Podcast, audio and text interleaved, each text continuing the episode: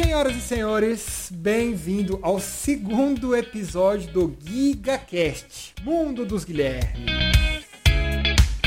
Sim, senhores, e hoje o GigaCast não vai falar nada mais de cultura pop, nada. A gente vai falar dos nossos desprazeres, e nosso desprazer principal da vida, ou prazeres, né, de alguns. A gente vai tratar sobre profissões. Não as profissões chatas que a gente faz, a gente tem que acordar de manhã e ser o que a gente não queria ser. Profissões legais como a minha! Exatamente. A gente vai entrar no seu caso, querido Marcelo. Não antecipe. A gente vai falar das profissões que a gente gostaria de ser e nunca foi. Ou podemos ainda ser, né? Quem sabe um dia. O GigaCast hoje então vai tratar da profissão que a gente queria ser e nunca foi.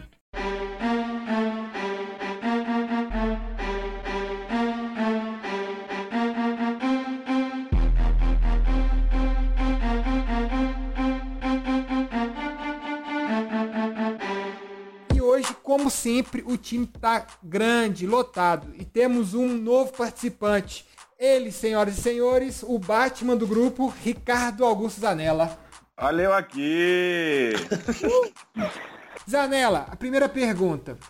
O que você quer ser quando crescer? Mas essa pergunta é pro Zanelinha. O que, que o Zanelinha quis ser quando crescer? O emprego lúdico, aquele emprego de infância. O que, que o Zanelinha quis ser? Lembra dele aí? Diga. Tô pensando. Então, enquanto ele pensa, eu vou apresentar ela. Sempre estará aqui. Já tô intimando. Giovanna Pegoraro, podcaster. Uhul! Alô, pessoas! Didia. Di Giovana, o que que é Giovanezinha Pegorarozinha queria ser quando crescer? Olha, queria ser quando crescer, eu continuo querendo crescer, né? Porque eu não cresci muito no meu alto do 1,55 aqui. Droga. Revelou as alturas pras pessoas. Mas quando eu era pequena, eu acho que eu tinha vontade de ser farmacêutica, assim, sabe? Umas coisas Caralho, bem. sério? Eu achei que você ia falar, tipo, a princesa Disney, a farmacêutica, criança. A Paquita queria sempre uma foi uma princesa. vontade, né? Mas eu não era loira, então não, não dava. Você queria fazer loló, né? Te conheço. Não, mas não era farmacêutica de fazer remédios. Era farmacêutica de trabalhar em farmácia, tipo balconista. Vou te... Nossa, Caralho, cara. E te entendo super, super. Sensacional. Adoro. E agora vamos passar pra ela mais o- uma que aqui é podcast, já o segundo emendado. E Renata Farias, o que a Renatinha queria ser quando crescer? Oi, então, eu tive várias opções dos sonhos, assim. Quando eu era bem pequena, eu queria ser dentista, porque eu amava ir na dentista. Eu sei, eu era a única Esquisita. criança. E depois, quando eu cresci um pouco mais, eu queria ser é, cineasta, né? Diretor e roteirista. Mas Olha. essa, essa, essa aí eu queria Olha ela. Gente, pequena, Renata. Ai, que pessoa fina. É, mas antes eu queria ser dentista, eu nem sei explicar porquê, gente. Eu achava massa. A gente não precisa de explicar, porque a gente é criança, a gente não tem problema. A terceira participante feminina, ela diretamente do helicóptero de Morragudo. Patrícia Benedetti, o que, que a Patizinha queria ser quando crescer? Oi, gente. Então, eu meio que queria ser secretária. Ai, meu Deus, lá vem. Eu adorava. Ah, ser um eu sonho ser humilde como o meu. deficiente. E aí depois eu queria ser cantora. Então eu ficava imitando a Xuxa do alto, do sofá, da mesa. Tudo que eu, eu subia em todos os lugares e fazia a Xuxa. Caramba. Patrícia, que surpresa, secretária. Eu imagino assim, você 15 aninhos olhando pra uma secretária e falava, cara, como eu quero ser você quando eu crescer. É, mas assim, coisa de criança, sabe? De brincar, tá? Vamos brincar do quê? Ai, vamos brincar de secretária? Vamos. E aí, secretária De transa médico. com todo mundo? E fechando né? com ele que não para de falar, atrapalha todos os nossos podcasts, prejudica o nosso editor, Marciel Gubilu. Palmas para Marcel Jubilei.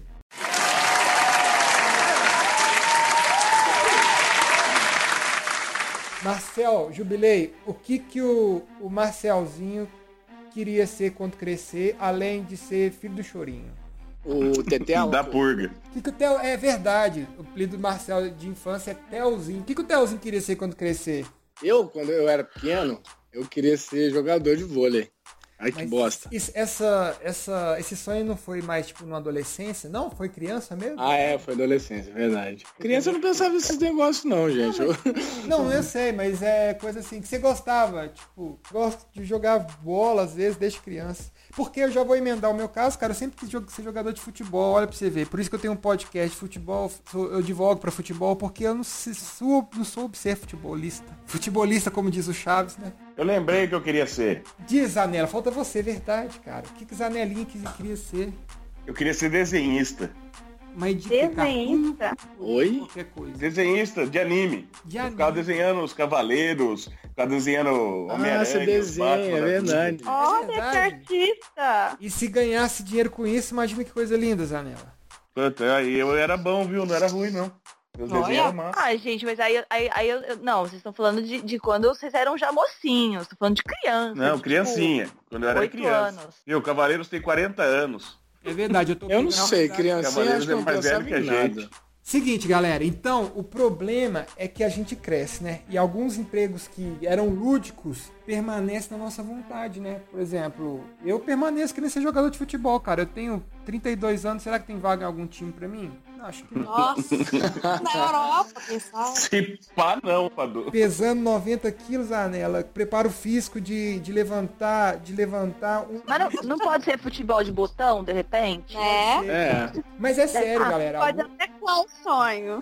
Tem uns 15 velhos que ficam jogando todo dia aqui na esquina de casa, na pracinha. Certeza. o problema é exatamente esse que a gente vai discutir aqui. Quando o, a profissão do sonho, a gente vai, vai partir para uma adolescência, ela permanece nas nossas cabeças e ainda a faculdade que a gente faz e todo o procedimento do trabalho não é suficiente. Então, antes de fazer esse podcast, eu dei uma pesquisada. A gente estava discutindo no, no nosso grupo que o quão chata é a nossa profissão, o quão maçã, maçante é a nossa profissão e talvez o que a gente queria ser, ou talvez pretende ainda ser, mas não tem coragem de largar tudo e ser, prejudica nosso dia a dia, né? E pra tudo parece que tem alguma explicação científica. Que raiva disso, né? E existe, gente, uma tal de síndrome de Burnout ou de burnout.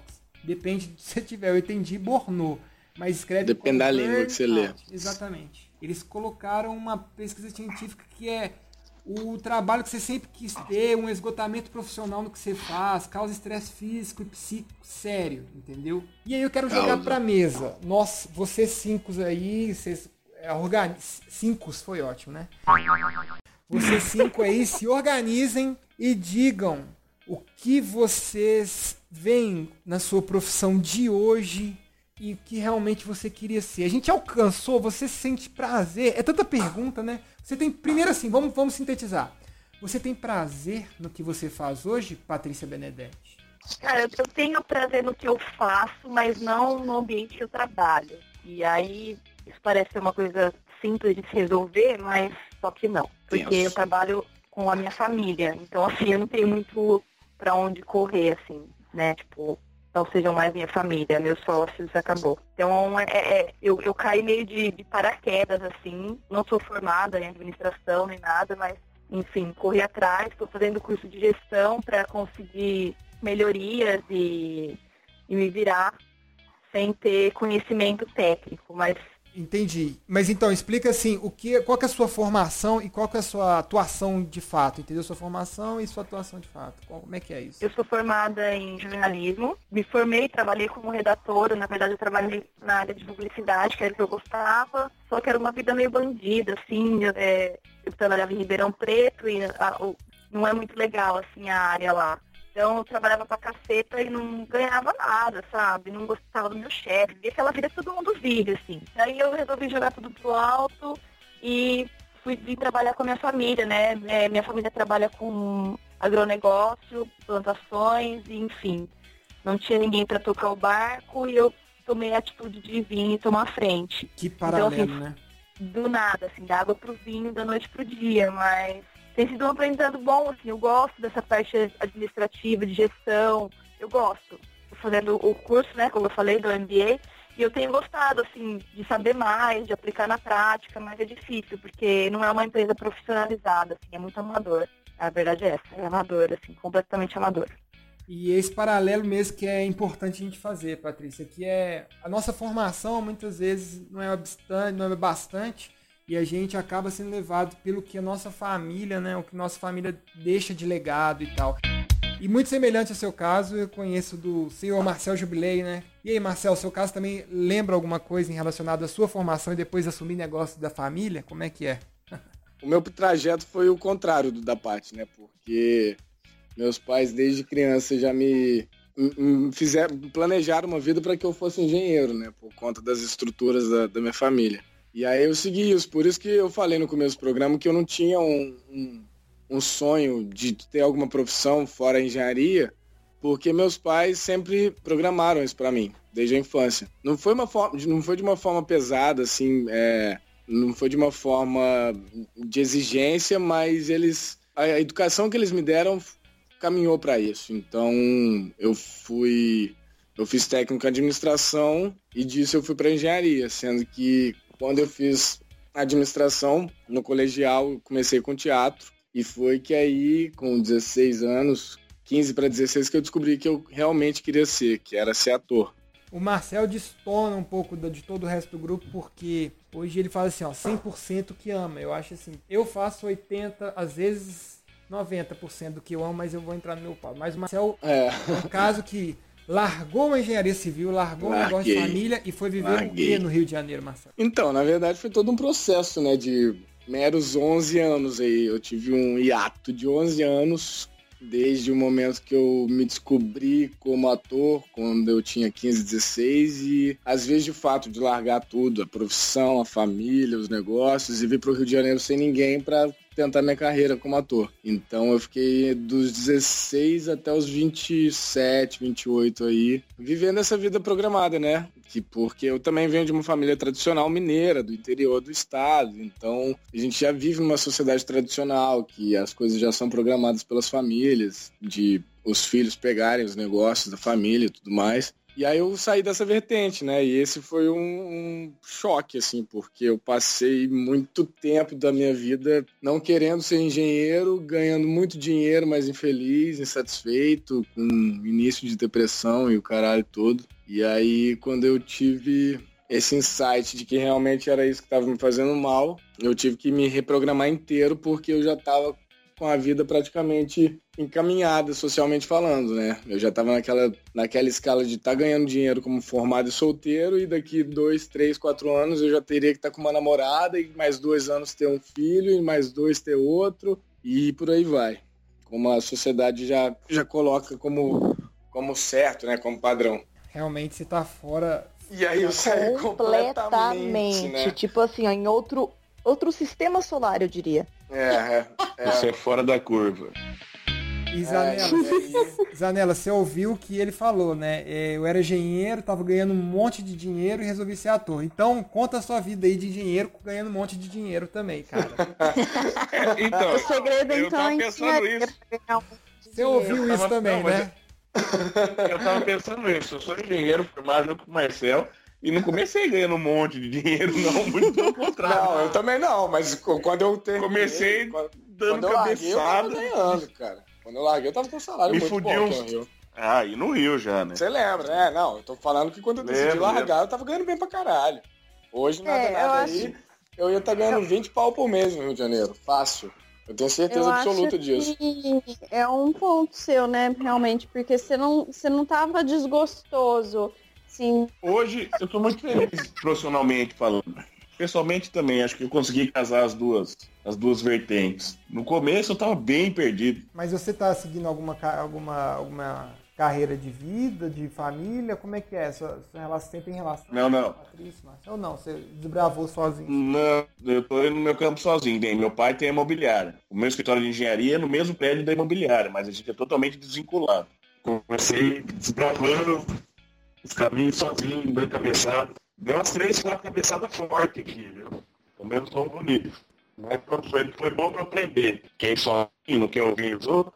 Então tem um pouquinho disso também, de, de não ter a segurança, não ter o conhecimento certo. Mas hoje, graças a Deus, eu já, já superei essa fase difícil.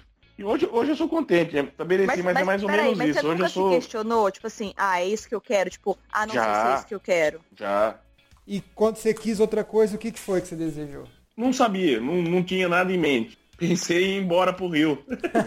Trabalhar de engenheiro lá também. É verdade, é verdade. Conhecer. Eu cheguei a conversar bastante disso com o Marcel. Nossa, Suzana teve uma época que falava disso o tempo todo comigo. Conversei bastante disso, ver como é que tá a expectativa, trabalho, vai, não vai, porque eu tava aqui terrível. E tava Tipo- bom aqui na época, né, Zana?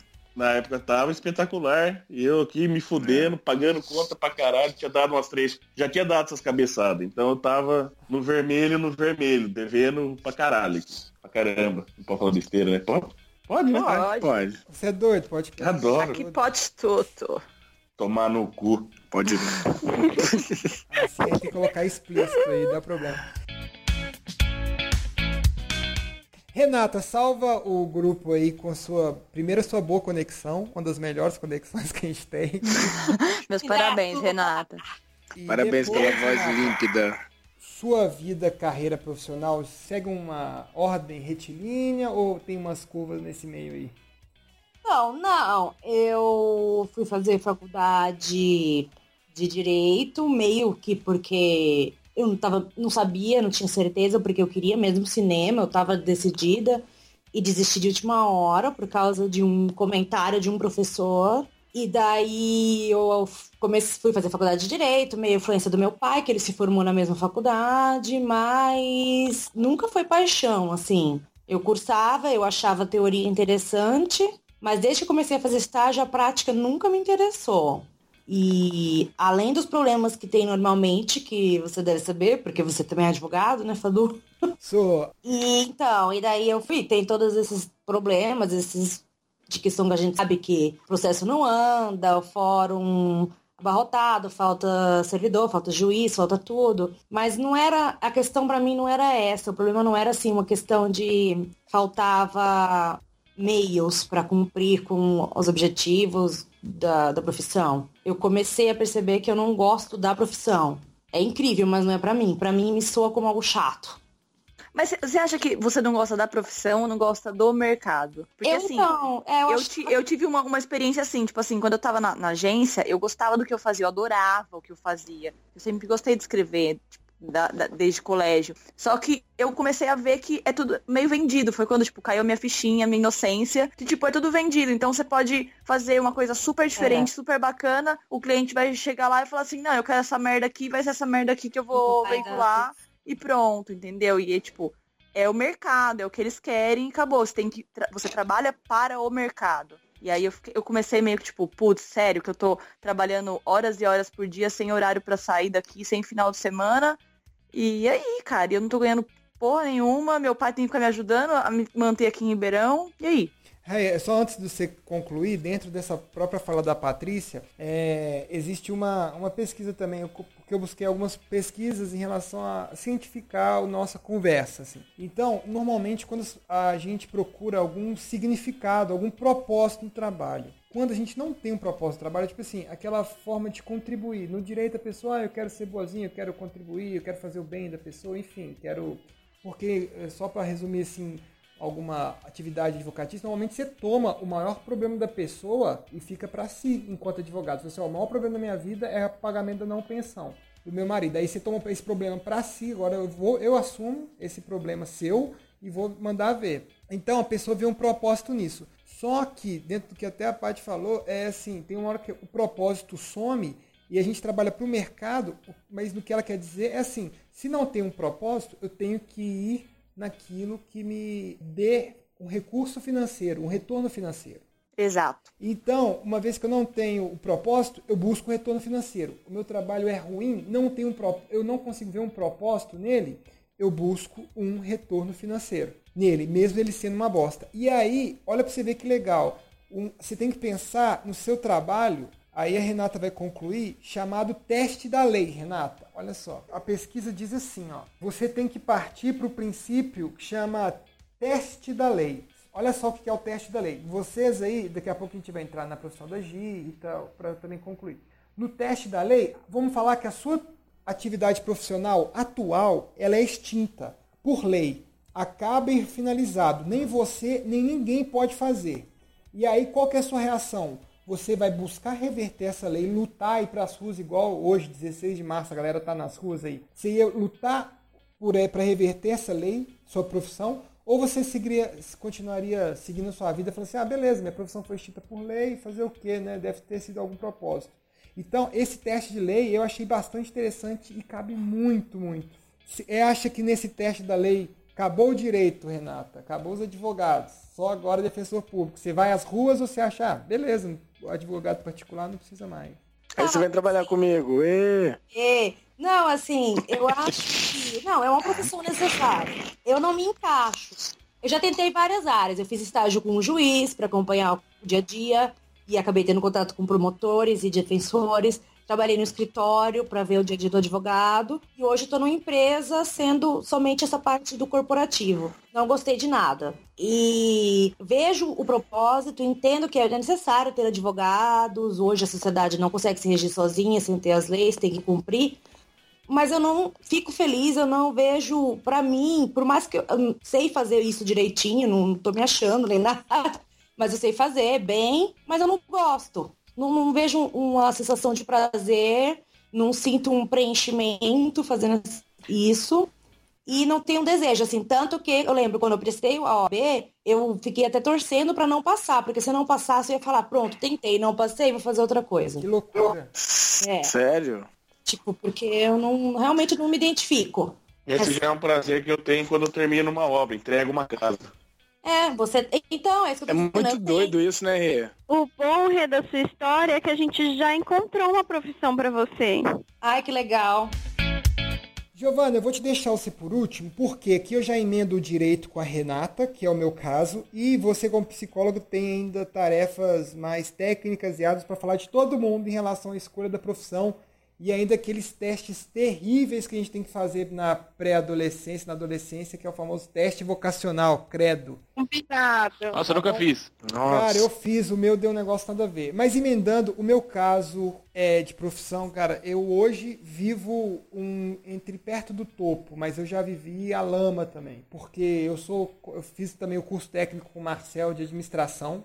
Depois eu tive uma liberdade para a escolha do que eu quis ser. E eu acho que, do contrário do Marcel, que ele teve imposição de que da família de ser engenheiro, o meu foi a liberdade demais. E na liberdade demais, no meu mundo, eu gostava de viajar, gostava de novas culturas e eu fiz comércio exterior, administração com ênfase em comércio exterior na Universidade de Franca. E aí essa minha vida de comércio exterior era assim, ok no primeiro semestre, vendo coisas diferentes, vivendo um mundo diferente de de idiomas, de achar que isso era para minha vida, que eu ia falar com estrangeiro, que eu achava o máximo isso.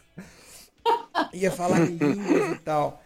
E a minha vida, ela foi caminhando por uma parte assim, praticamente só de estudo durante a faculdade. Só estudei. Então não tive experiência profissional, que é uma merda. E outra merda na vida de qualquer pessoa é ter que escolher profissão com 18 anos. Cara, você não tem consciência para escolher uma profissão com 18 anos, sinto muito. Infelizmente, essa é a pressão que vem na hora, mas raras as pessoas têm a felicidade de Putz, não mesmo. Nossa, Nem comigo. Eu vou falar sobre Exato, vocês concordam? É um momento. Isso é muito doido, porque se eu tivesse seguido a minha profissão desde o começo, acho que hoje eu estava em outro patamar já.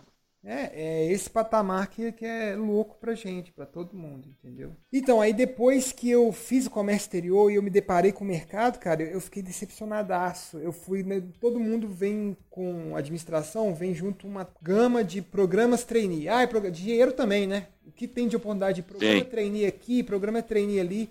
E me foi o que me seduziu como recém-formado. E aí eu passei num programa trainee entre 160 candidatos por vaga, blá blá blá. Fiquei seis meses, sete meses no programa. Teve a crise de 2008, cara. A crise de 2008 que falou que não ia renovar. Com nenhum trainee, eu fui um dos demitidos. E aí eu falei assim, puta que pariu. Nunca mais trabalho para ninguém na minha vida. O que, que é não trabalhar para ninguém na minha vida? É fazer direito. Sei lá, o direito estava enrustido na minha vida. Então eu estava com esse comércio exterior só. E eu falei, cara, eu vou fazer direito, eu vou agregar os dois cursos. Eu não vou adicionar, porque administração com ênfase. Administração é uma, é uma ciência que você leva para qualquer coisa. Se for enfermeira de farmacêutica, qualquer coisa, você vai ter usar um pouco de administração. E aí eu fiz o direito, corri o curso, fiz o direito em três anos, Passei no OAB com dois anos de faculdade. E eu me coloquei, hoje que eu vivo, que eu estou falando para falar o, um auge, eu vivo num, num auge porque eu consigo trabalhar com direito desportivo, cara. E é uma coisa assim, que mistura o que eu quis sempre ser de futebol e trabalho com direito e no Massa. esporte. Então eu Muito tenho massa. contato com o futebol perto, assim. Aqui no- eu tô no interior agora de São Paulo, assumi um time de futebol para eu tomar conta. Que interior de São Paulo, assim, desculpa, Tô em do fugindo. Rio Preto, Paty. É, massa. Pertinho de Ribeirão, ué. Pertinho, É, pertinho. Mas você assumiu o administrativo ou o técnico? Não entendi. O técnico, a parte de desportiva, não a parte trabalhista, entendeu? Entendi. A parte desportiva, por exemplo, é, Contratação. de contratação também ver contrato, mas mais principalmente é também uma parte, por exemplo, foi suprimida uma cota do time, aí tem que liberar essa cota na federação, aí faz um mandado de segurança. Então, tipo assim, e eu, eu trabalho com o presidente diretamente, já trabalhei com jogadores de futebol, e claro, isso é um percentual do meu trabalho que eu faço com prazer, porque eu ainda tenho muitas ações trabalhistas, da minha época quando eu comecei trabalhista, até hoje reflete. Então eu consigo é, ondular.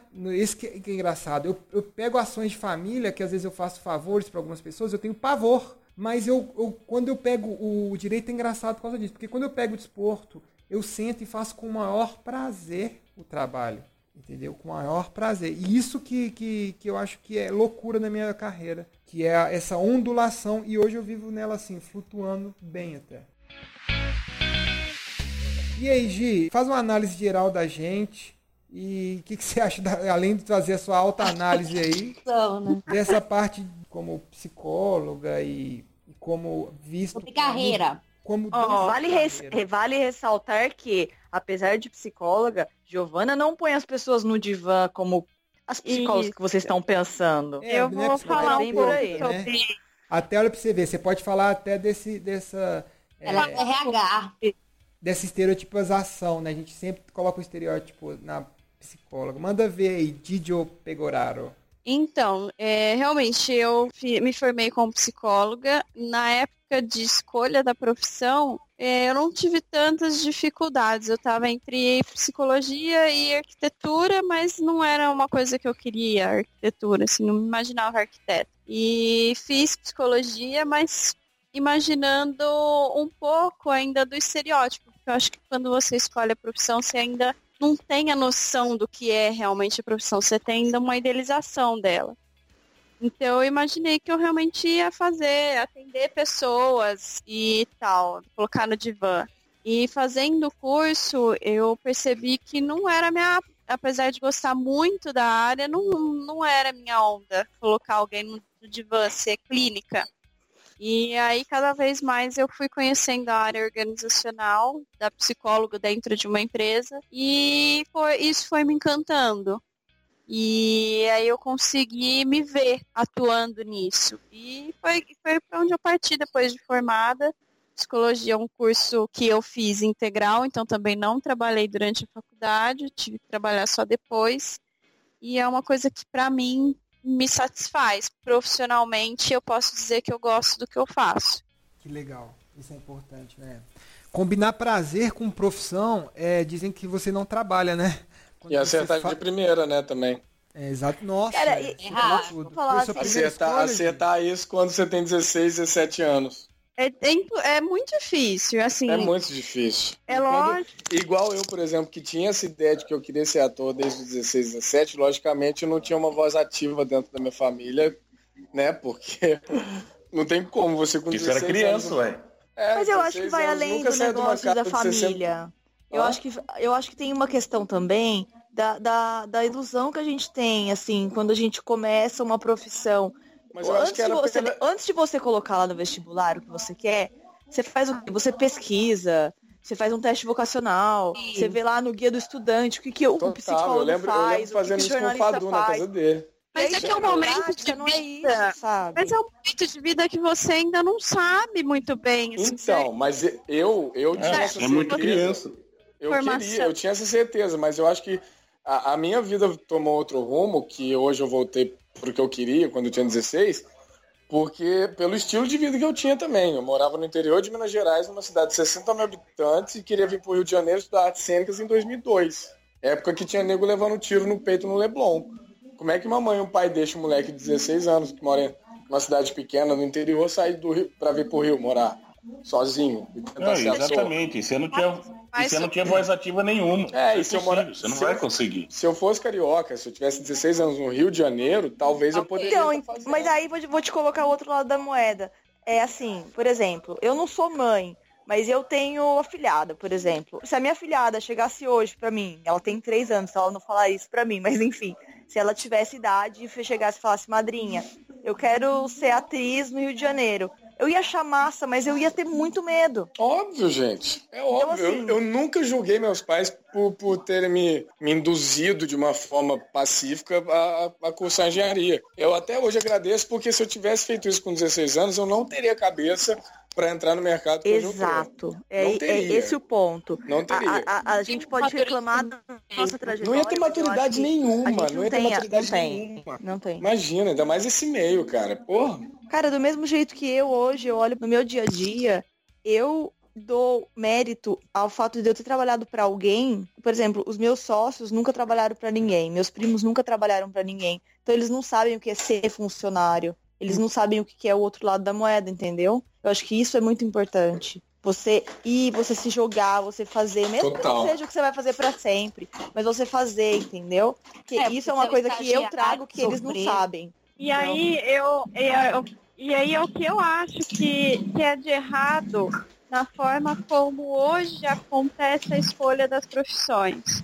É, além de realmente ser um momento de vida que você é muito novo, não sabe muito bem sobre nada, você acaba escolhendo um negócio pro resto da sua vida, a grande maioria das pessoas, e que nunca atuou. Por exemplo, o Fadu comentou que fez comércio exterior porque queria falar com um gringo. Sabe? É uma coisa que às vezes Tadinho. É tipo, cara. Não, é verdade, Por que você não virou hoje. Mas, é, mas você nem sabe assim, o que, que é realmente. E eu acho que isso é um, algo que poderia ser mudado.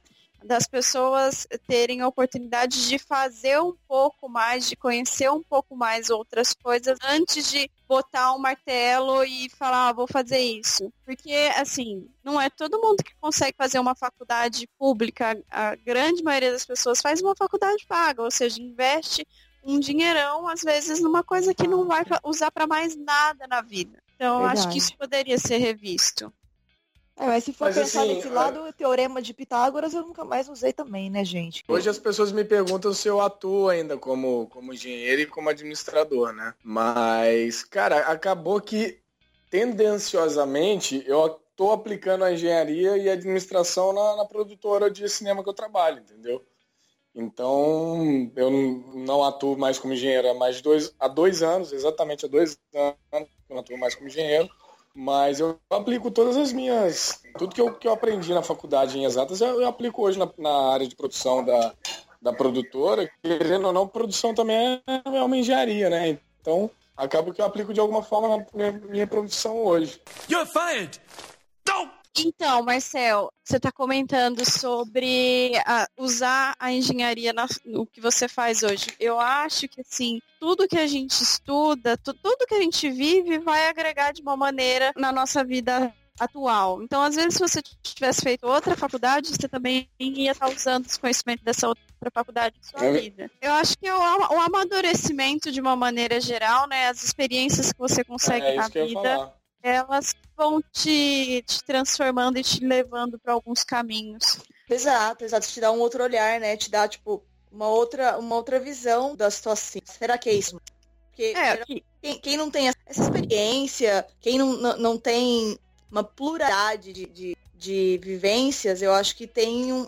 Existe um certo cabresto ali de ver a situação de uma maneira só, sabe? Ah, é isso, eu tenho que resolver desse jeito, porque é o que eu aprendi naquele curso, o único que eu fiz, e pronto, não existe mais nada além disso, nesse mundo. É, mas eu tenho que confessar também que E eu, é muito fácil aparecer na minha cabeça a pergunta do e se eu tiver que voltar para engenharia? Isso para mim ocorre muito, assim, porque eu tô no limbo ainda, né? Eu saí no auge da minha carreira como engenheiro com 28, hoje eu tô com 30, iniciando uma carreira de ator. Não tem ideia de projeção nenhuma. Se eu estivesse na engenharia hoje, eu teria uma ideia de projeção. Na minha carreira de ator eu não tenho, então esse questionamento sempre me vem. Mas também é, tem a questão de do que que eu escolhi para mim, né? Que é uma profissão meio fora do comum. É, mas também você tanto poderia, digamos, ah, eu quero ser ator e talvez não deu tão certo quanto você imaginava. E ai, mas você não necessariamente tem que voltar pra engenharia. Não, eu Hoje tenho, dia- eu tenho quase certeza que eu não voltarei. É, hoje em também dia. a tenho quase certeza que eu não vou, não vou largar o- a, a atuação. atuação. também, mas- Hoje em dia a gente tem mais facilidade, né, querendo ou não, apesar de todas as dificuldades, de mudar de carreira. Eu acho que antigamente era mais escolher, vai morrer com aquilo. Concordo. É verdade. Tem mais chance Eu- eu de acho abrir que um leque, com a geração, né? a nossa geração é muito aquela coisa, somos empreendedores, assim. assim. É. Então, tipo, ah, talvez não deu certo aqui, mas, poxa, existe outro lugar que vai dar certo em outro setor, em outra posição. E tem a questão da satisfação pessoal também, que a nossa geração cobra muito, né? É, Eu- isso é outra não cobrava. Agora, agora, agora no Jalapão eu conheci uma menina que estava assim, num, num dos cargos altos da, da Pernambucanas. Ela viajava para a China duas, três vezes por mês, ganhando um rio de, de dinheiro, largou tudo, foi para África cuidar de criança carente, num lugar que ela toma banho duas vezes, três vezes por semana, sem internet. Vem aquele, aquela figura do propósito, né, Marcel, que eu falei anteriormente. É a questão, é a questão da, da, da satisfação pessoal, né? É, satisfação pessoal. É, exatamente. A capacidade de realização do indivíduo, né, ligado ao propósito que faz, cara. Não tem jeito. Não, e, e- e é muito doido, porque ela viajou pra, com a gente pro Jalapão sem conhecer ninguém da turma. A gente viajou em nove, ela tava conhecer só uma dos nove. E ela tava meio que despedindo do Brasil, assim. E hoje eu acompanho ela na, no Face, cara. Tipo, é do caralho. Ela tirou uma foto linda lá de cinco crianças africanas que nunca tinham visto iPad na vida. Sabe? É, ne- é nesse naipe que ela largou tudo, sacou? Eu já acho muito, muito doido o que eu fiz, assim, que é, né, buscando uma profissão, uma carreira e tudo mais. Ela não, ela escolheu ter um ano sabático, eh, investiu uma grana ainda para ir para lá, né? Porque você tem que ajudar, então, tipo, os cargos que você quer escolher lá, você tem que pagar uma grana, e aí você tem que oferecer serviços, ela vai. Enfim, é, é um processo muito doido, mas é, é sinistro, assim. Quem escolhe esse tipo de, de, de vida também, de pegar um, dois, três anos sabáticos e investir nessa satisfação, né, que vem. É que aí é foco também, Eu né? Tipo, morro- assim, aí- aí eu é morro de vontade de fazer isso. acho. Eu acho do caralho, eu acho que Eu tem que morro ter uma coragem de fazer absurda, isso. assim. Hoje eu morro de falar. É, é, uma, é uma coisa que quando aparece o Si na minha cabeça, eu, eu, eu penso nisso. Falo assim, cara, se tiver que mudar de profissão de novo, e aí eu vou ficar mal pra cacete de ter que largar a atuação, aí eu vou, eu vou fazer uma parada assim, cara. Eu vou pro mundo e vou ver qual é, sabe? Porque eu não vou voltar pra engenharia pelo simples fato que me- meu diploma tá na gaveta, entendeu? Did you hear me? I said I quit, Monty! And since I quit, I can do anything I want. Eu lembro de uma, de uma frase que rola muito no, dentro de um filme, daquele do Facebook lá, que é o que você falou da nossa geração, né? O cara fala de, de- sempre quando eu vejo esse filme, eu lembro. Ele falou assim, a nossa geração, ela não gosta de ter um emprego, ela gosta de inventar um emprego. É, Muito total. isso, né, cara? A gente tipo, tá inventando a geração chamada Y, mas essa geração mais nova ainda, ela inventa emprego. E ainda que não tenha invento, ela inventa algum benefício. pra- Como é que eu posso ajudar essa pessoa? É, fazer umas ações? Qual ação, qualidade que eu- seria diferencial, né? Isso é sensacional, né, cara? Isso É, é- foda. É, é muda- É, é- é- é criar uma forma de, de, de colaborar com a sociedade que vive e ter uma satisfação pessoal junto com isso, né?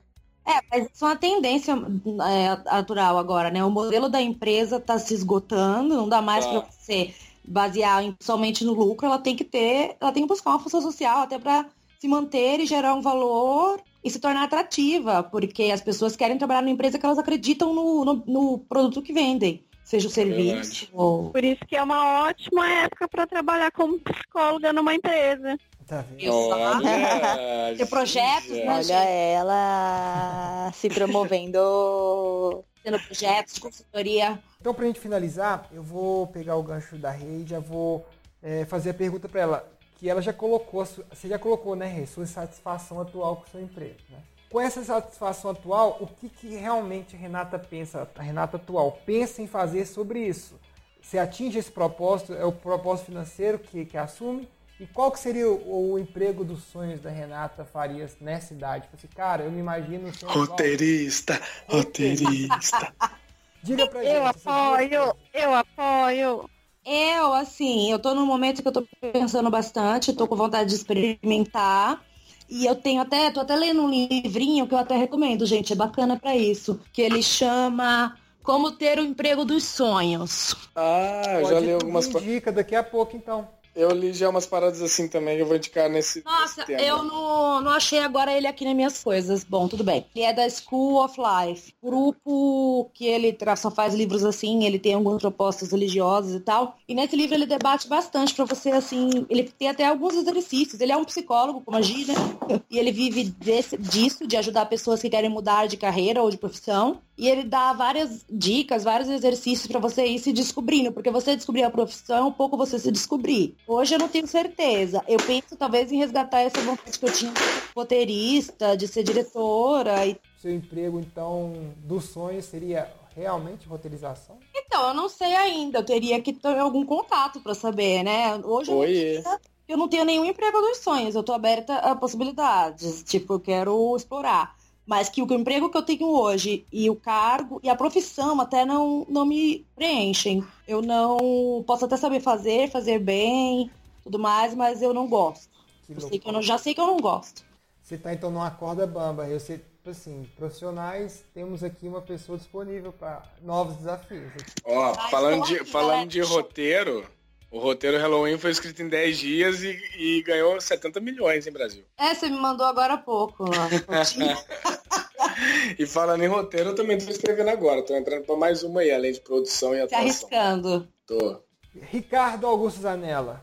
Eu? Aí. Que que cê- cê- é, nós vamos ver Ricardo Augusto Zanella, engenheiro pelos restos dos tempos. É isso? É isso. Você tá então super No-. Ele é Nossa. muito sucinto. Eu É gostei, isso. Não, porque falou. A gente precisa disso mesmo. A gente precisa de gente. Mas você, se você Eu- eu- pudesse virar o Batman, Se eu sem dúvida, seria na mesma hora. Bruce Wayne. O... Não, ainda mais com o dinheiro dele. Não, mas sem zoeira. É...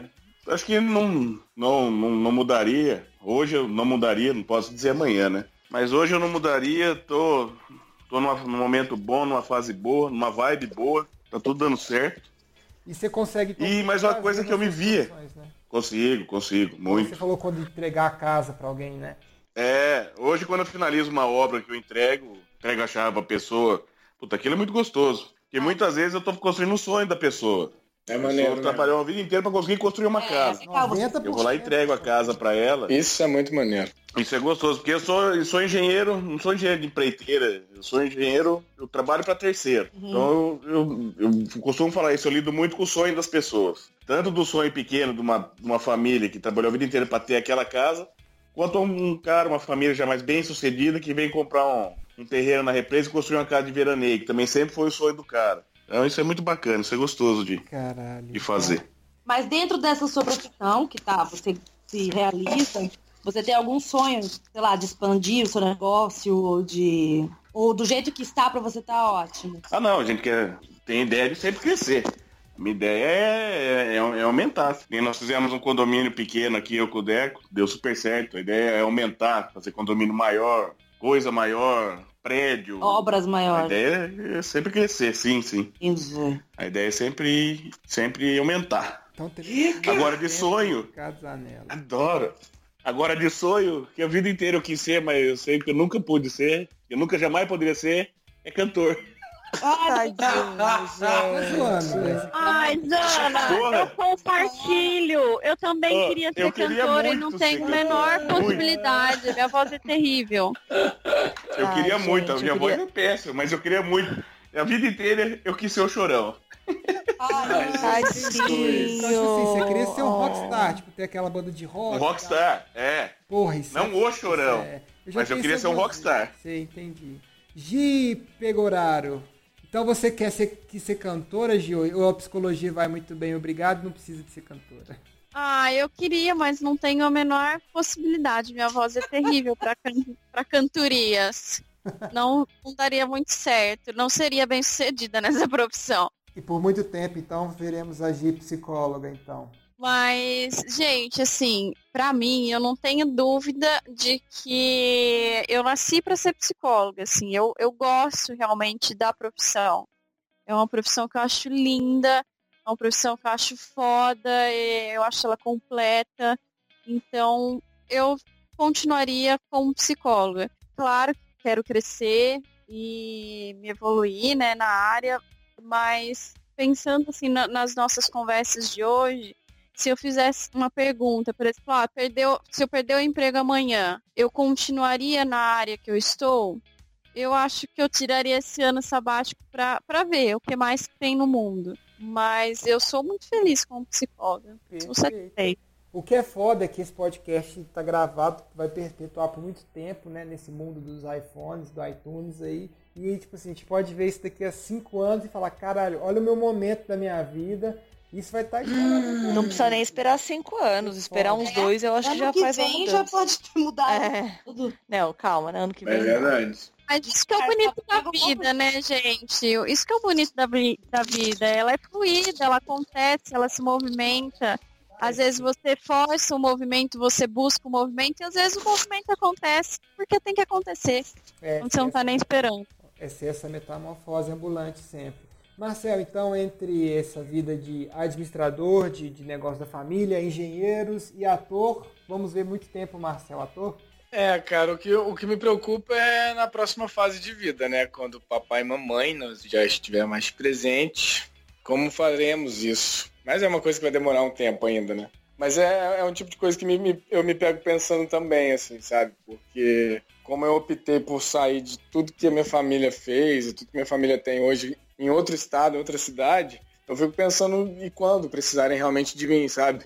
E, mas- Então tem isso, né? Porque uma É. hora, uma hora chega, assim. uma hora chega, apesar de hoje ter meu irmão lá e meus pais estarem super bem de saúde. Sim, mas é aí que tá. É, Uma é, hora eu chega. vejo muito isso. Os, os, os sonhos são diferentes, entendeu? Eu, assim, na minha, no no meu caso, a minha irmã tá noiva, vai embora. E ela sempre deixou muito claro, não é minha turma, sabe? Não é o que eu Uhum. quero. Então, assim, chegou num ponto que, ah, todo mundo trabalha em prol da família. Mas peraí, eu trabalho e ela não. Ela ganha o mesmo que eu? Como assim? Peraí. É. Ah, mas é sua irmã. Sabe assim, aí entra um, um papo familiar. Então, assim, É, é complicado. É, vocês dois têm em comum esse fato. Isso vai longe. Família. vai longe, longe, tem isso, tem pano pra manga demais, isso. demais. Mas assim, eu- longe, eu, vai acredito que quando chegar nessa situação também, eu já vou estar, já vou estar bem como ator, assim, financeiramente. Ah, com E- certeza você já vai estar bem estabilizado, mas É, vai, vai demorar Se Deus muito. quiser, papo levando vai a gente nas outro, premiere e vai ser tal. Né? Por favor. por favor. Por favor. E o que a gente Nossa, tá- mas esse eu faço questão de gravar. E o, e o que a gente tá, tá aqui no dilema que o Marcel coloca e reflete para a galera que está ouvindo também, é esse dilema entre o dilema moral, que é a parte de você estar disposto a seguir um negócio que a sua família construiu, fez o seu, seu patrimônio e fez até o seu, seu caráter enquanto provendo, né, provedor de você, e isso é o dilema pessoal, que é o prazer do Marcel, no caso, de estar numa uma carreira que ele tem prazer de fazer, mas ter o dilema moral de às vezes abdicar essa carreira que lhe dá prazer para voltar pro, pro mundo onde tem uma, vamos falar assim, uma certa responsabilidade moral, né? É, mas aí é, é meio uma jornada pessoal, eu acho, viu, Fadu? Porque, é, por exemplo, no meu caso, o que É, pesou caso. O que pesou muito não foi nem assim, poxa, minha família precisa de mim, não foi isso. Mas foi mais uma questão assim, o que, que eu quero? Tipo, eu quero manter o padrão de. Foi, foi assim, uma questão completamente, não foi nada de sonhos e, enfim, virtudes. E foi, foi muito uma questão técnica. O que, que eu quero? Esse é o padrão de vida que eu quero? O que, que vai me dar esse padrão de vida? Tipo assim, ó, eu vou deixar na mão de qualquer pessoa, assim, correndo o risco de dar tudo errado e, e eu ter que começar do zero, ou eu posso pegar essa rédea aqui e tentar, sei lá, pegar outra, outro caminho, entendeu? Perfeito, entendi. Então foi, foi muito assim, assim, pelo menos no meu caso, não foi muito a questão de, tipo, pressão da família. Meu pai, pelo contrário, meu pai nunca, de pequena, meu pai nunca me levou pra fazenda, meu pai nunca despertou essa vontade de, de pô, fazenda, bicho, cana, sei lá, whatever. Ele nunca me levou, talvez porque é também uma área muito machista, né? Eu, te- eu enfrento isso diariamente. Sim, eu não acredito. Então tem essa questão, mas assim, é, uma- é mais uma questão de assim, poxa, eu tenho a faca e o queijo na mão. Uhum. Se eu posso escolher, não gosto de queijo, mas, pô, o que, que eu quero? Eu quero leite, eu quero faca. nata, eu quero. Pô, eu quero tem que pegar essa, essa, essa faca, esse queijo e fazer o negócio acontecer. Ah, eu quero queijo, tô com fome. Ai, que fome que deu, mano. E eu, Patrícia, mas o que, que é um- uma profissão que você, caramba, eu poderia estar fazendo isso com o maior prazer hoje em dia? Ó, eu vou te falar que eu, eu não, eu não vejo, assim, um setor, assim, um nicho que eu queira, tipo, ah, é isso. Eu já pensei muito em ter uma editora, por exemplo, que eu sempre gostei de ler, de escrever muito. Então, eu sei, tanto que quando eu me formei, eu distribuí currículos nas editoras em Ribeirão, mandei para editora em São Paulo, porque eu queria trabalhar, meu sonho era trabalhar lendo livros, sabe assim? Sim, Vai, esse é claro. bom, esse não é bom. Que legal, né? E aí eu pensava, ah, um dia eu vou ter minha editora, sei lá, eu que vou escolher os livros que vão ser publicados. Mas meio que ficou distante da minha realidade hoje. Hoje eu penso assim, eu queria ter o meu negócio, sem família, sem papai, irmãzinha, priminho, ser meu. É meu, o destino é, é meu, sabe? Tipo, eu que vou tomar conta, eu que Mas vou. assim, nessa área que você trabalha hoje, de agronegócio, Não necessariamente. ah, tá. Posso, tipo assim, ó, sei lá, se rolar, tipo assim, pô, gostaria de investir num negócio próprio, sabe? Eu investiria fácil pra ter o meu Ser negócio. empreendedora. É, acho que é por aí. Que legal. Não, acho foda. E é, o que você falou que é o que mais pesa pra gente. A Patrícia assim, traz a melhor experiência do que a gente estava discutindo sobre profissões, né? Que é o que tem que fazer, abdicar do que for de um sonho para assumir um cargo que muitas vezes sofre com os preconceitos que ela não estava preparada antes. Porra, ela não foi preparada para lidar com o mundo do agrônomo, não viveu uma faculdade de agronomia para ver que desde lá que havia é, um certo preconceito com a mulher e tal, com a- não preconceito, mas uma imposição machista, né, Paty? E aí você Não, preparada para isso. Meu pai, e sua meu vida pai, acarreta nisso, olha que loucura. quando eu fazia cursinho, que eu tava naquela, né, assim, é, não contei essa parte da história, mas eu fiz cursinho, pensei em psicologia, foi quando eu conheci nossa amiga Giovana Pegoraro. Fiz algum tempo de psicologia e parei porque não era minha praia. Mas assim, na época que eu tava decidindo na- no cursinho, eu falava assim, pai, vou fazer agronomia. E ele falava, não, escolhe qualquer outra coisa, agronomia não. Porque, tipo assim, você não vai fazer agronomia porque você é mulher, entendeu?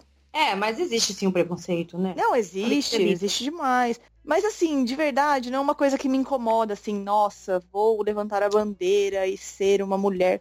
Eu, não- eu, não, eu não entro muito nessas paradas, assim, eu fico mais preocupada com quer dizer, o que, que me move. É estar rodeada de pessoas que me fazem bem, que trazem uma energia boa, que querem a mesma coisa que eu. Eu, sou mais assim, sabe, nesse ponto, não fico muito.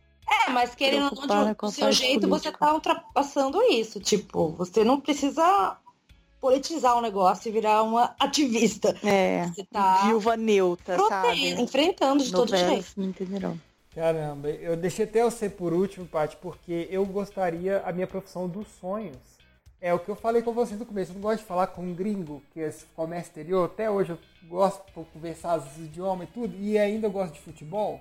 Aí eu juntei os dois e falei assim, cara, jornalista correspondente internacional de futebol. Meu sonho. E- Pô, mas legal, mas você Caralho, pode eu chegar lá. Seria perfeito. Eu ia, ver- eu ia, tipo, igual hoje, teve um jogo, Barcelona e Arsenal. Eu falei, imagina eu lá no Camp Nou, falando em espanhol, falando de futebol, mandando pro recado pra todo mundo, saindo de lá, indo pra Barcelona ali. Caralho. Só que a gente, é, uma, uma reportagem fala, né? Você, você não vive, as- você só pensa nas virtudes, mas você não pensa nos, nos Claro, claro, claro, ninguém quer pensar. Ninguém quer Na- pensar, na- mas ninguém quer pensar no- no- no- jogo de hoje, né? No Imagina. deadline que você tem, você não tem pauta, e aí você tem que inventar qualquer merda pra você falar. Você trabalha em tem... feriado e fim de semana. É. Exatamente.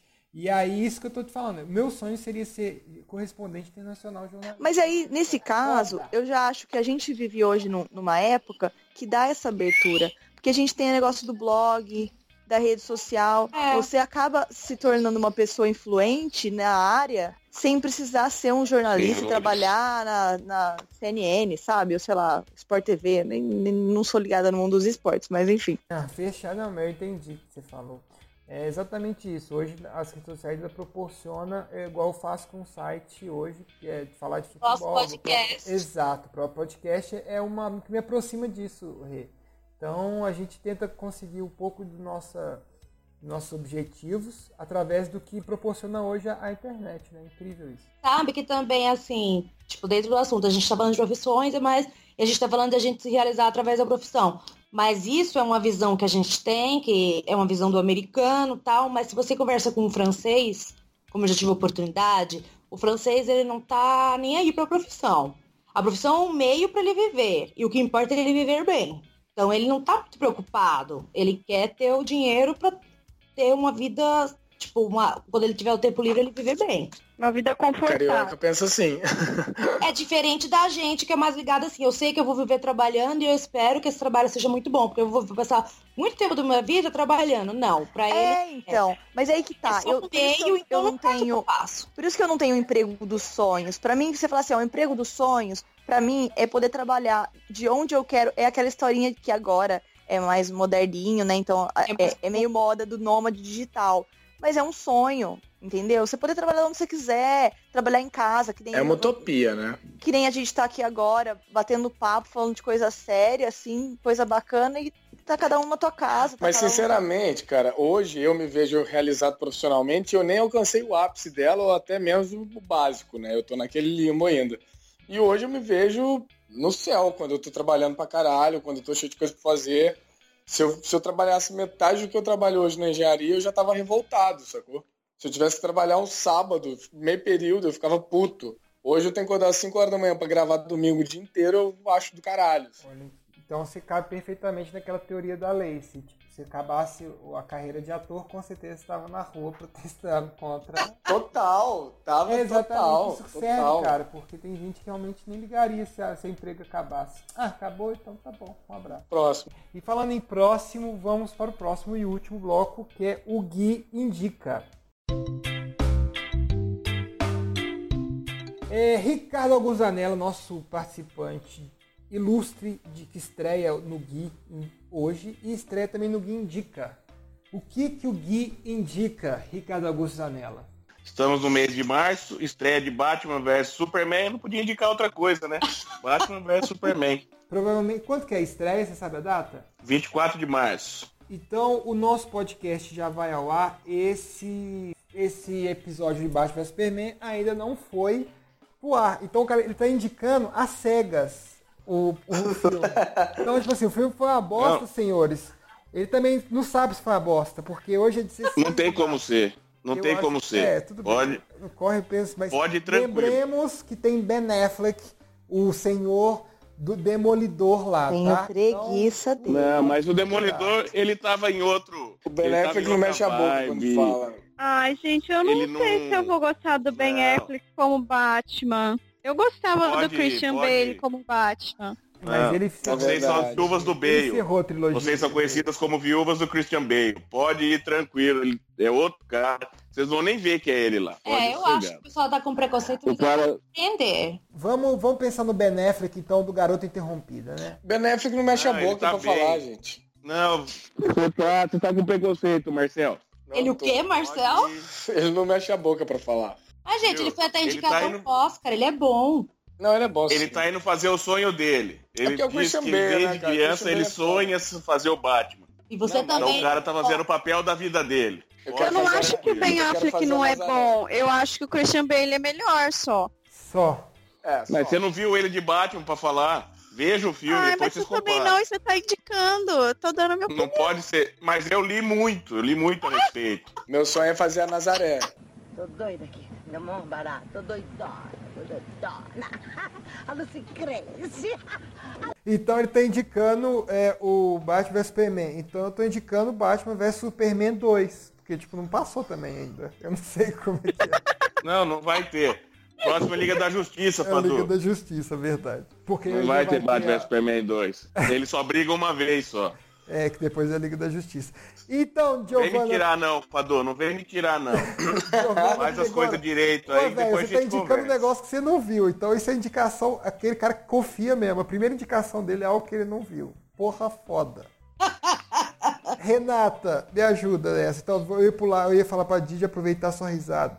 Qual que é a sua indicação da semana no Gui Indica, Renata Faria? Eu indico esse livrinho que eu tô lendo, que é no dentro do tema. Eu sei que não precisa ser no tema, mas eu tô gostando muito. Que chama Como Encontrar o Trabalho da Sua Vida. Peguei ele aqui para ver o nome do autor, é Roman Krznarik. É um sobrenome, acho que croata. E é da School of Life, que é uma. É um. Tipo, não é uma editora, mas é um tipo um grupo que ele oferece maneiras originais para ajudar a explorar o conhecimento humano.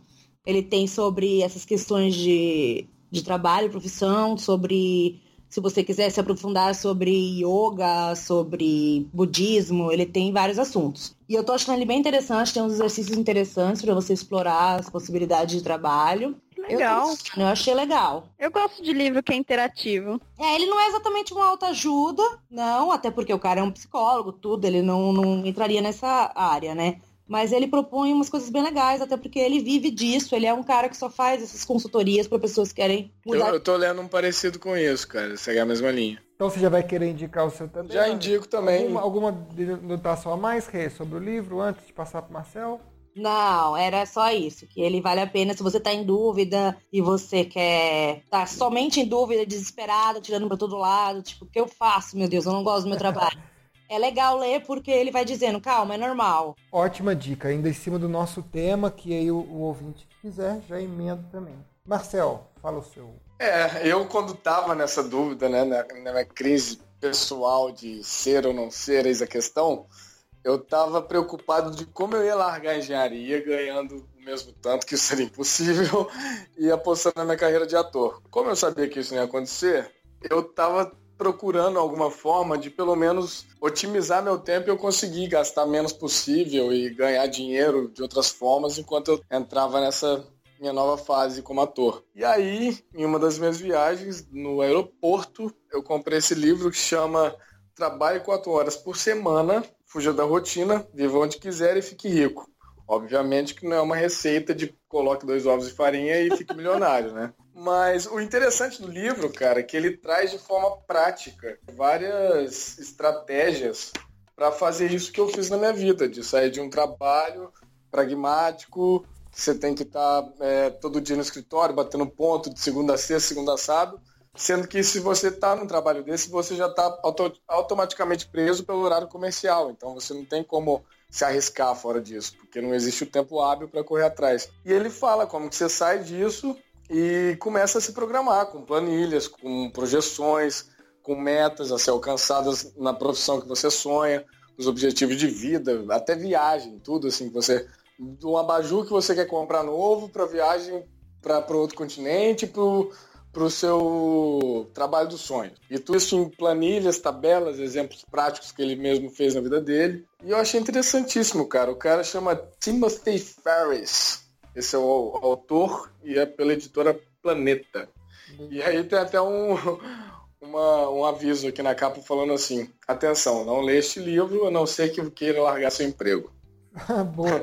É isso. É o que bem cabe também. É. Quem tiver na e realmente, podcast. É, e realmente isso aqui foi a base para mim largar a engenharia e tá, né, construindo minha vida financeira como ator. Fechado. E aí, Giovanna Pegoraro, qual que é a indicação da semana? Gente, indicação da semana. Acho que eu vou de livro também. Já que Renata e Marcel comentaram sobre livros aí do tema, eu vou indicar um livro que ele é até batido, assim, muita gente já ouviu falar, mas não sei se todo mundo já leu, que é O Monge Executivo. Não sei se vocês já leram. Já li, muito bom. Não. Eu acho ele excelente, assim, principalmente pensando no que a gente conversou hoje, de, na questão de encontrar o lado financeiro e o lado compensador daquilo que você está fazendo, o lado humano, né? Então, uhum. eu acho ele um livro bem legal. Eu li é ele na, minhas, na minha, durante a minha crise também. Eu li. É, eu acho que é um livro muito legal. eu li muitos livros, eu li muitos livros. Isso é bom, cara. Ler livro de autoajuda e com essa pegada assim, é bacana para te, te dar um norte ou pelo menos te ajudar a enxergar o que, que você quer. Ó, deixa eu dar mais um livro. Pode, pode ser duas. Adoro dar dois guias indica. É, tem um outro livro também, pensando aí no, muito do que a gente conversou hoje, que é o Perdas e Ganhos, é, de uma escritora brasileira que chama Lia Luft. Uhum, ela escreve na Veja, ela é colunista da Veja. Isso, ela é colunista da Veja, ela faz inclusive umas colunas muito boas na Veja. E ela tem um livro que chama Perdas e Ganhos. E acho que o próprio nome do livro é bem autoexplicativo. Fala sobre perdas e ganhos que você tem ao longo da vida e as escolhas que você faz. Sempre que você faz uma escolha, você perde algo, mas ganha algo em troca. Ótimo, ótimas indicações. Até É um porque- livro bem legal. Até porque o Monte Executivo um clássico e uma Lia Luff uma alternativa nacional. Patrícia, e suas recomendações? Você acha que esse povo não está precisando de ouvir um podcast do Braincast Quem Ajuda Alta Ajuda, não?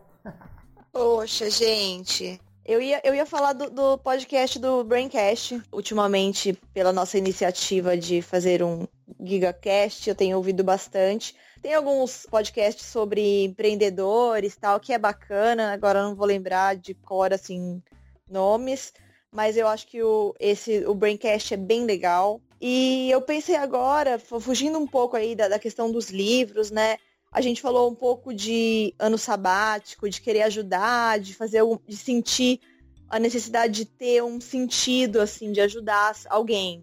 É, eu faço parte de um projeto que chamado Love It Forward List, que basicamente consiste em um projeto onde nós escrevemos cartas à mão, manuscritas, para pessoas que estão passando por momentos difíceis, assim.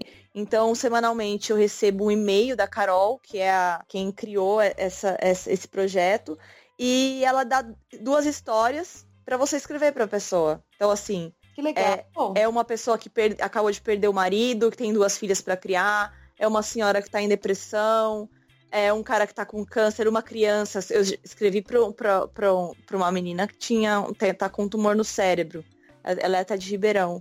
Então, assim, é uma coisa muito simples, você escrever uma carta com palavras de, de apoio, com palavras de encorajamento, não, não necessariamente falando do problema, mas, assim, falando sobre coisas boas, legais, citando um livro, um filme, uma música, e dando um apoio mesmo, sabe? E você chega a conhecer a pessoa que você tá trocando Não, é, essa pessoa pode te responder se ela tiver vontade ou não. Eu- faz pouco tempo que eu entrei, ainda nunca rece- recebi uma resposta, mas assim, eles têm o Instagram, é, só que, assim, pra eu falar, eu acho que vai ficar complicado, eu passo pro Fadu, Fadu, você deixa na, na descrição, Descrição. que eu acho melhor, assim, do que eu falar esse monte de palavra em inglês.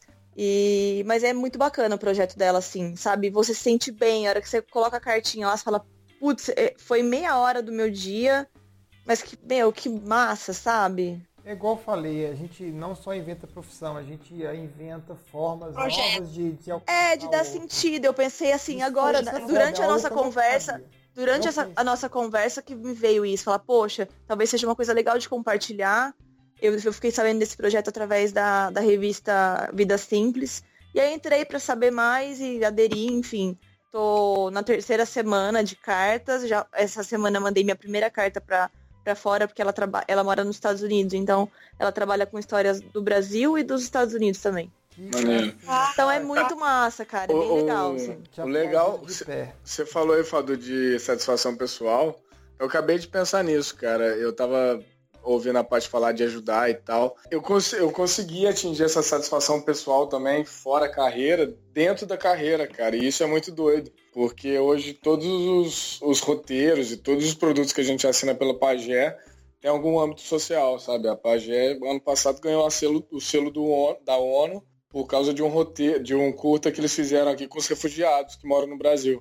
E é uma coisa. E é lindo, Nossa. assim, sabe? E, tipo, no Delírios, agora que a gente gravou em janeiro, tinham pessoas sem teto falando sobre a questão do sem teto no Brasil. Tinha, sabe, questão dos índios sendo abordada no filme, questão das manifestações, das manifestações que, que rolaram em 2013 aqui no Brasil também. Então, É, ornando, né? Conseguindo ornar o é, a gente, a gente tá conseguindo é, juntar a arte com o social e isso é muito bom, assim. Muito bom e necessário.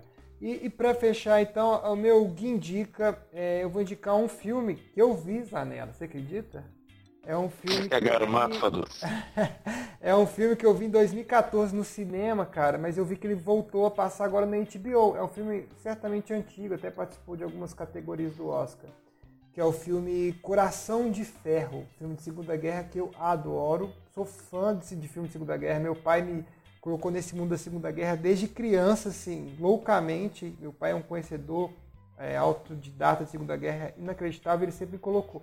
E foi um filme que eu levei ele junto no cinema para ir comigo e foi sensacional. Estrela o Brad Pitt, o Shia LaBeouf e aquele rapaz do Walking Dead, John John Bernthal, né? Que chama o nome do moço? Não sei o nome. Só sei nomes de, de personagens, não sei nomes de E o Michael pessoas. Penha. Eu também não sei o nome, porque eu não vejo Walking Dead, eu só sei que ele lá na capa de vez em quando. E não me falem se ele morreu ou não, então é Ah. quem é.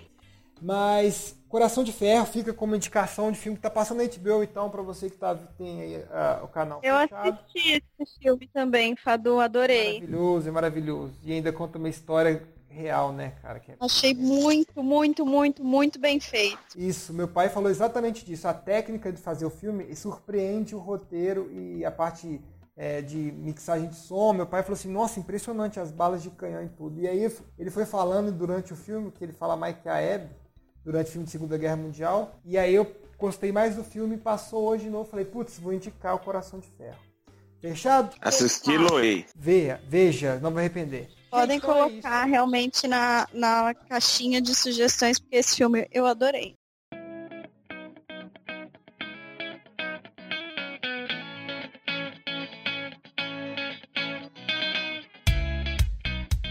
Então é isso, galera. Esse é o nosso segundo episódio do GigaCast.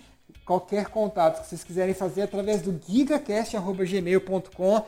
Já não aguento mais as mensagens das pessoas é, elogiando as meninas daqui, o tanto que elas são bonitas e tal. Merecemos. Sensacional. O pessoal tem entrado, tem pego o nome de vocês completo, tem jogado no- nos Instagram, no Facebook, tem apaixonado. Então essas mensagens não estão leio aqui no e-mail.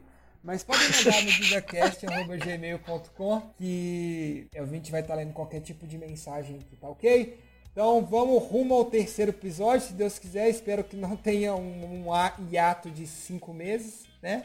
Não, Né? quarta-feira que vem. Não, Por favor. tá- Vamos manter nossa data oficial é, semanal. Quero ver. E a pauta pode vir aí do ouvinte também, que é nosso, nosso GigaCast, é essa loucura. É de falar de piloto de, de filme até de falar da depressão de ser um profissional. É, eu acho que essa é a beleza de ser um giga. Você A mudar vida adulta não é tão legal assim.